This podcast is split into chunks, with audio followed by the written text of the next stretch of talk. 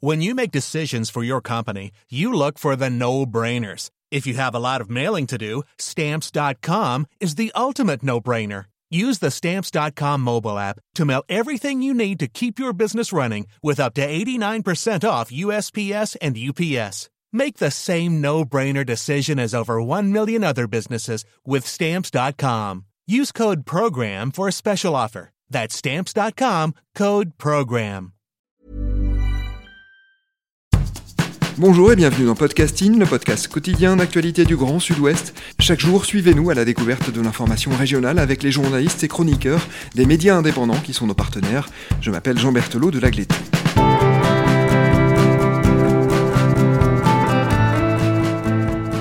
Nous rendons visite aujourd'hui à nos partenaires de Far West pour un article qui s'appelle Rémi Garnier ou la soif de justice. Cet article, c'est vous qui l'avez écrit. Bonjour Jérémy Jantet. Bonjour. Jérémy, dans cet article, vous vous intéressez donc à Rémi Garnier, qui est un lanceur d'alerte à l'origine de l'affaire euh, Jérôme Cahuzac, qui avait valu à l'époque la démission de celui qui était ministre du Budget. On va évidemment revenir en détail hein, sur toute cette affaire, mais d'abord et en quelques mots, qui est Rémi Garnier? Rémi Garnier, c'est un inspecteur des finances du Lot-et-Garonne qui est aujourd'hui à la retraite depuis une dizaine d'années. Euh, c'est un inspecteur des finances qui a été reconnu, qui a fait un excellent début de carrière, qui lui a même, valu le surnom de Colombo pour ses, différents faits d'armes, mais euh, qui, euh, au gré de, difficultés avec sa hiérarchie, passera les dix dernières années de sa carrière au placard jusqu'à jusqu'à sa retraite. Et justement, à quel moment commencent ces difficultés qu'il rencontre avec sa hiérarchie? Ça commence avec l'affaire l'affaire France Prune, c'est à la fin des années 1990. Euh, France Prune, donc c'est une coopérative de, producteurs de, pruneaux dans le, dans le Lot-et-Garonne. Et, euh, et, donc Rémi Garnier est chargé de, de contrôler, euh, de contrôler cette coopérative et il va prononcer plusieurs redressements judiciaires. Et, et, donc du fait de l'implication de certains hommes politiques, donc notamment Jérôme Cahuzac, qui, qui est à l'époque député, sa hiérarchie va lui demander d'annuler les redressements qu'il a prononcés. Euh, c'est une décision qu'il ne va jamais vraiment accepter et c'est à partir de là que, va commencer ces, que vont commencer ces dix années de conflit. On est là euh, dans le Lot-et-Garonne du côté de Villeneuve-sur-Lot. Jérémy, il y a là un paradoxe. Rémi Garnier est sanctionné pour avoir trop bien fait son travail. Comment l'expliquer? C'est qu'en fait, il, rentre en, conflit presque ouvert avec sa hiérarchie. Euh, dès 1999, quand on lui demande d'annuler son, redressement, il, rédige une note dans, laquelle il s'exécute, donc il, annule les redressements qu'il avait lui-même prononcés, mais il maintient ses conclusions il maintient toutes les conclusions qu'il avait, qu'il avait effectuées. Donc c'est vraiment un, défi qu'il lance ouvertement à sa hiérarchie. Il se retrouve très vite mis au placard. Deux ans plus tard, sa hiérarchie lui tend même un piège en lui, en lui reproposant de travailler sur un dossier euh, relatif à France Prune, alors que l'usage veut qu'un contrôleur fiscal ne travaille jamais deux fois sur la même entreprise.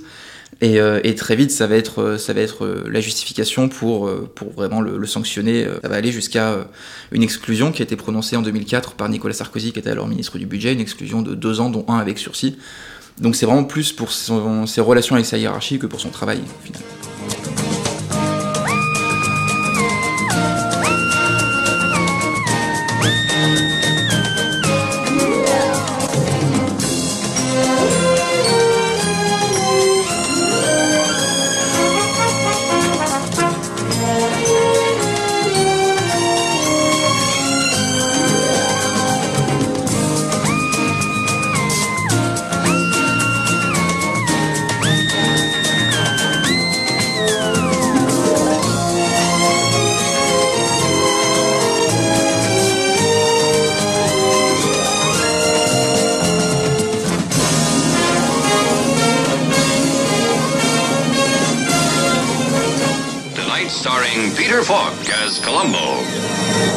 Donc pour être très clair, dans l'affaire qui nous occupe, euh, France Prune, qui est un gros employeur du Lot euh, et Garonne, eh bien, euh, Rémi Garnier détecte dans cette entreprise qu'il y a eu des fraudes, des erreurs, ou en tout cas des manquements, dans notamment les déclarations fiscales. Mhm. Il alerte sa hiérarchie et l'affaire qui aurait dû normalement aller jusqu'en justice, l'affaire est étouffée grâce ou à cause de l'intervention de certaines personnalités politiques locales, dont Jérôme Cahuzac, qui était à l'époque hein, le maire de Villeneuve-sur-Lot. D'autant qu'on on était à l'époque de la, de la cohabitation, donc le le, gouvernement était à l'époque socialiste, euh, Jérôme Cahuzac a, donc pu euh, jouer de ses connaissances au parti pour, euh, pour intervenir favorablement pour France Prune. Pendant dix ans, Rémi Garnier a donc connu un conflit interminable avec sa direction. Comment a-t-il vécu cette période?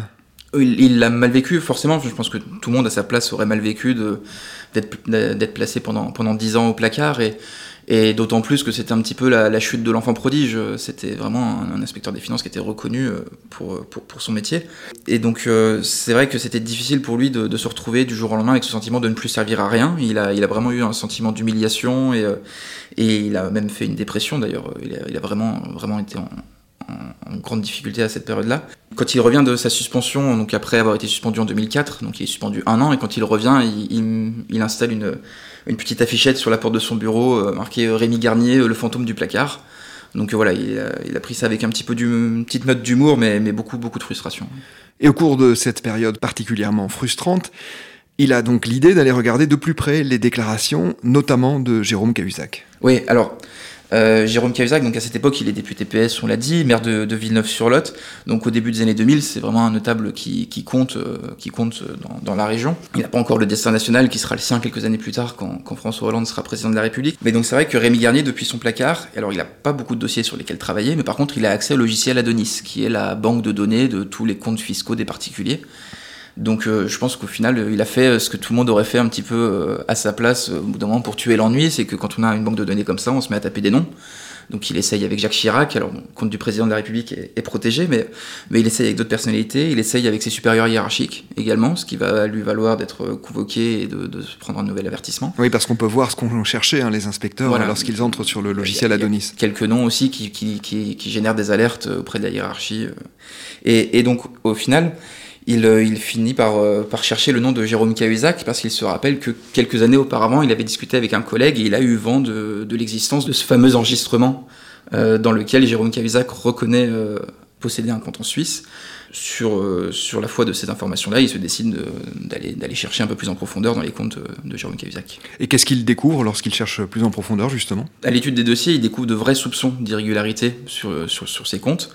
Donc euh, il va falloir euh, du coup qu'il rédige à nouveau une note pour la présenter à ses supérieurs hiérarchiques pour demander l'autorisation de d'enquêter plus en profondeur pour vérifier ses soupçons. Donc là évidemment euh, du fait de ces relations rien, rien ne va fonctionner et, c'est vrai que c'est très c'est très vite enterré au final donc donc ça n'ira pas plus loin. Donc ces, soupçons resteront à l'état de soupçon jusqu'à la fin de sa carrière parce qu'il il part à la retraite deux ans plus tard.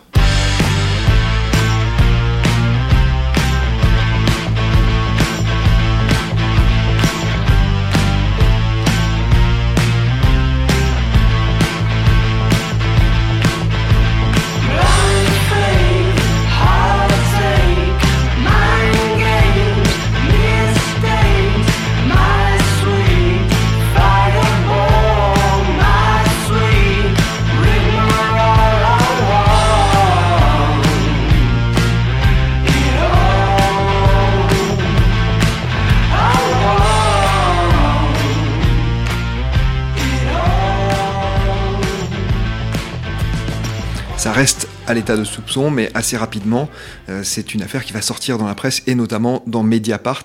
Alors aujourd'hui, on le sait, Rémi Garnier a été la source ou l'une des sources hein, de Mediapart. Oui, donc effectivement, l'article de Mediapart sort en décembre, euh, décembre 2012.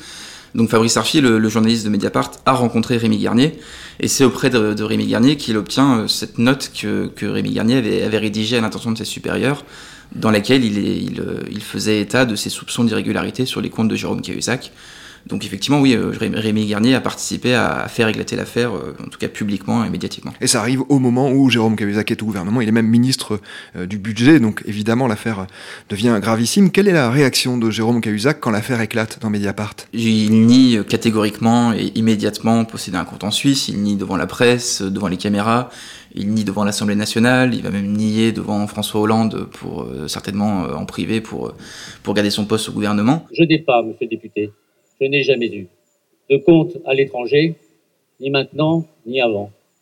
Je demande donc ces accusations et j'ai saisi la justice d'une plainte en diffamation car ça n'est que devant la justice, hélas, que les accusateurs doivent prouver la réalité des allégations qu'ils avancent. Et en fait, il va nier jusqu'à euh, mars 2013, au moment où finalement euh, la situation n'étant plus tenable, il, euh, il finit par être remercié et renvoyé du gouvernement et il finira par avouer publiquement en avril, en avril 2013 avoir bien, euh, bien possédé un compte en Suisse.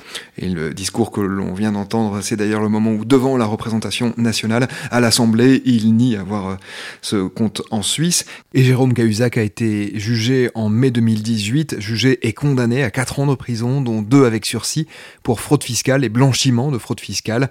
En avril 2019, l'ancien ministre du Budget euh, s'était vu attribuer un bracelet électronique, hein, ce qui lui avait permis ainsi euh, d'éviter la prison sur une décision de la même cour d'appel de Bastia. Le sexagénaire a donc pu pratiquer son activité de médecin à l'hôpital de Bonifacio et euh, le bracelet électronique lui a été enlevé en septembre dernier selon une information publiée alors par le journal du dimanche.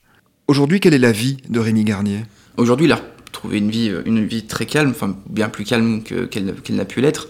Donc il est à la retraite, il a terminé euh, son marathon judiciaire en 2016, c'est vrai qu'on ne l'a pas dit, mais il a, il a aussi lancé près d'une vingtaine de procédures euh, en 15 ans devant le tribunal administratif et cours administratif d'appel. Et in fine, il a eu gain de cause d'ailleurs. Il a, il a eu gain de cause, il a obtenu, il a obtenu l'annulation de toutes les sanctions qui avaient été prononcées à, son égard. Il a obtenu 125 000 euros d'indemnisation au titre du harcèlement euh, moral qu'il a, qu'il a subi pendant toutes ces années de placard. Donc aujourd'hui, il vit avec sa femme dans une maison près de la Roque-Timbaud, dans le Lot-et-Garonne, maison un peu reculée, donc, euh, donc au calme. Euh, il a même eu une brève tentative d'expérience politique en 2017. Il était candidat euh, pour la France Insoumise aux législatives dans le Lot-et-Garonne. Bon, on garde une très mauvaise expérience il dit aujourd'hui qu'il aurait mieux fait d'aller à la pêche. voilà, maintenant c'est, sa, vie, sa vie est beaucoup plus calme que, que ce qu'elle a pu l'être pendant 20 ans.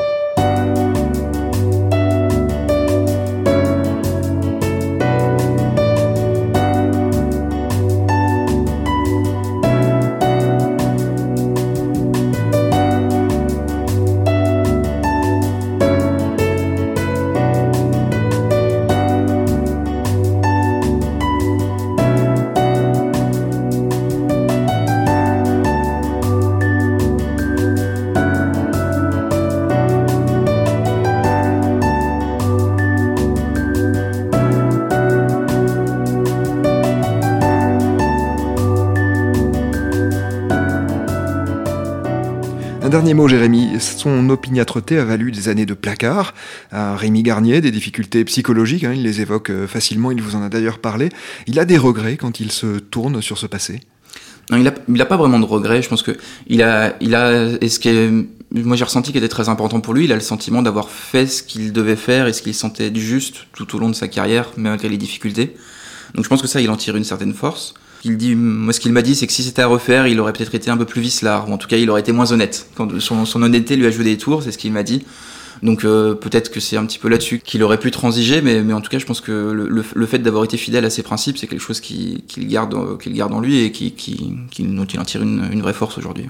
Merci beaucoup, Jérémy Jantet, d'être venu au micro de Podcasting pour évoquer votre article Rémi Garnier ou la soif de justice. Il est à retrouver sur le site de notre partenaire, la revue Far West. C'est la fin de cet épisode de Podcasting. Production Anne-Charlotte Delange, Juliette Chénion, Clara Echari, Lisa Feignet et Marion Ruot. Programmation musicale Gabriel Taïeb, iconographie Magali Marico, réalisation Olivier Duval. Si vous aimez Podcasting, le podcast quotidien d'actualité du Grand Sud-Ouest, n'hésitez pas à vous abonner, à liker et à partager nos publications. Retrouvez-nous chaque jour à 16h30 sur notre site sur nos réseaux sociaux, ainsi que sur ceux des médias indépendants de la région qui sont nos partenaires. Retrouvez-nous aussi sur toutes les plateformes d'écoute, dont Spotify, Apple Podcast ou Google Podcast. Podcasting, c'est l'actu dans la poche.